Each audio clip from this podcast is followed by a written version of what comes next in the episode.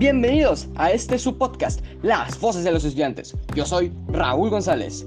Este es su podcast destinado a hablar acerca de las cosas nuevas e interesantes que están sucediendo respecto al sistema educativo, hallazgos que benefician o afectan a la población, cosas que tienen que ver con altruismo, eventos cívicos, entre otras cosas. Todo esto visto desde el punto de vista de un estudiante de preparatoria. Y aparte, vamos a estar haciendo esto en tan solo 6 minutos o hasta menos. Así pueden mantenerse constantemente informados sin necesidad de mucho tiempo. En este capítulo hablaremos de la propuesta de AMLO en las Naciones Unidas, el discurso de Barack Obama hacia los jóvenes para seguir abordando el cambio climático, la hambruna en Afganistán. Acompáñenos el día de hoy a escuchar un poco de lo que pasa en el mundo. El presidente de México anunció este martes ante el Consejo de Seguridad de la ONU que su país piensa proponer a la Asamblea General un plan mundial de fraternidad y bienestar, iniciativa que busca garantizar el derecho a una vida digna para los 750 millones de personas que sobreviven con menos de 2 dólares diarios. El mandatario mexicano explicó que la financiación del plan sería mediante un fondo procedente de al menos tres fuentes diferentes. El cobro de una contribución voluntaria anual del 4% de sus fortunas a las mil personas más ricas del planeta. Una aportación similar por parte de las mil corporaciones privadas más importantes por su valor en el mercado comercial y una cooperación del 0,2% del Producto Interno Bruto de cada uno de los países integrantes del G20. Si se consiguen los ingresos, López Obrador calculó que el fondo dispondría cada año de una cifra cercana al billón de dólares e indicó que esos recursos deben ser directamente a los beneficiarios y sin ningún intermediario. Y también explicó que tanto el Banco Mundial como el Fondo Monetario Internacional podrían colaborar en crear las estructuras necesarias empezando con la creación de un censo de los más pobres del mundo a partir del año que viene.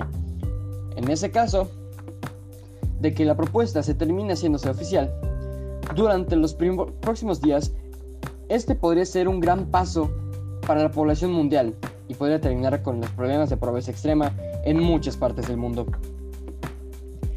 Deseemos lo mejor por la prosperidad económica de cada una de las personas que habitan este planeta. Está de más aclarar que todos merecemos una vida digna y el poder consumir comida en tu mesa diariamente es algo que todos deberían tener asegurado. Ya que estamos hablando de eso, el número de personas al borde de la hambruna ha aumentado por las crisis en Afganistán. Desde principios de este año hasta ahora, la cantidad de personas al borde de la hambruna ha aumentado en 3 millones, lo cual se sabe es demasiado, especialmente por el poco tiempo en comparación al aumento de esta situación. El aumento de 42 a 45 millones de personas se explica porque en Afganistán hay 3 millones de más de personas en el nivel 4 de una clasificación sobre la inseguridad alimentaria, con 5 niveles, siendo el 5 la hambruna, la hambruna. Y además ha habido aumentos marginales en Etiopía, Haití, Somalia, Angola, Kenia y Burundi.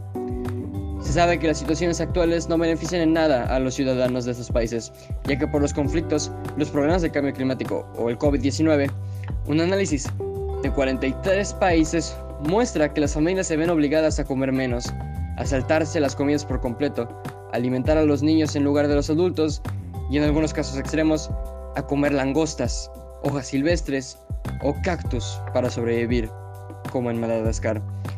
En otras zonas, las familias se ven obligadas a casar a los niños o a sacarlos de la escuela, o incluso, según se ha reportado en los medios de familias en Afganistán, se ven obligados a vender sus hijos.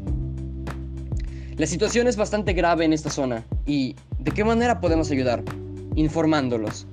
No debemos quedarnos callados respecto a estos hechos y tenemos que hablar de las injusticias mundiales para que así nuestra inconformidad pueda llegar a oídos de la gente con más poder y se pueda hacer algo al respecto. Todos somos seres humanos y todos estamos unidos para apoyar a las personas que pasan por estos tiempos difíciles. Estaremos lejos, pero nunca estarán solos. Para finalizar, Barack Obama, el, presidente de los Estados, el expresidente de los Estados Unidos, participó este martes en la Conferencia de las Naciones Unidas sobre el Cambio Climático en Glasgow, Escocia, donde ha, ha pedido a los jóvenes que sigan presionando a los gobiernos y empresas y que votarán como si les fuera la vida en ello, porque es así. Entiendo que muchos jóvenes sean cínicos sobre la política, pero la realidad es que los gobiernos no aprobarán planes climáticos más ambiciosos si no se sienten la presión de los jóvenes. Dijo, no pienses que puedes ignorar la política. Puede no gustarte, pero no puedes ignorarla. es parte del proceso que dará resultados. Y sinceramente, tiene razón, debemos participar en las decisiones grandes de nuestros países y de nuestro mundo. Depende de nosotros hacer un cambio. Quiero que sigan enfadados, quiero que sigan frustrados, pero canalicen ese enfado y aprovechen esa frustración, dijo Obama pidiendo que nos preparemos para un maratón, no un sprint, en el que habrá que aceptar victorias parciales, porque un problema tan complejo no se puede solucionar de una sola vez. El exmandatario concluyó su discurso diciendo que cree que si los países cumplen sus compromisos, podemos asegurar un futuro mejor. Obama también declaró que Estados Unidos ha vuelto en materia de clima y se le va apoyando y con entusiasmo respecto a las propuestas de John Biden para hacer el cambio climático un tema partidista. Sin dudas, el cambio climático es un tema que nos incumbe y debería preocupar a todos, ya que de, cómo se manejan las situaciones es como vamos a terminar como planeta. Es increíble que una de las más grandes potencias mundiales, como lo es Estados Unidos, esté decidida a hacer algo al respecto y esperemos se logre un gran cambio próximamente a nivel ambiental. Bueno, muchas gracias por escucharnos el día de hoy. Esperamos que les haya gustado mucho. Síguenos en Spotify y en Anchor FM como Las Voces de los Estudiantes. Y también siguen las redes sociales de Repartiendo un poco de mí.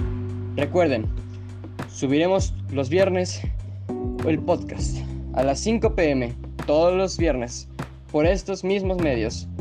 Sin nada más que agregar, yo soy Raúl González y esto fue Las Voces de los Estudiantes.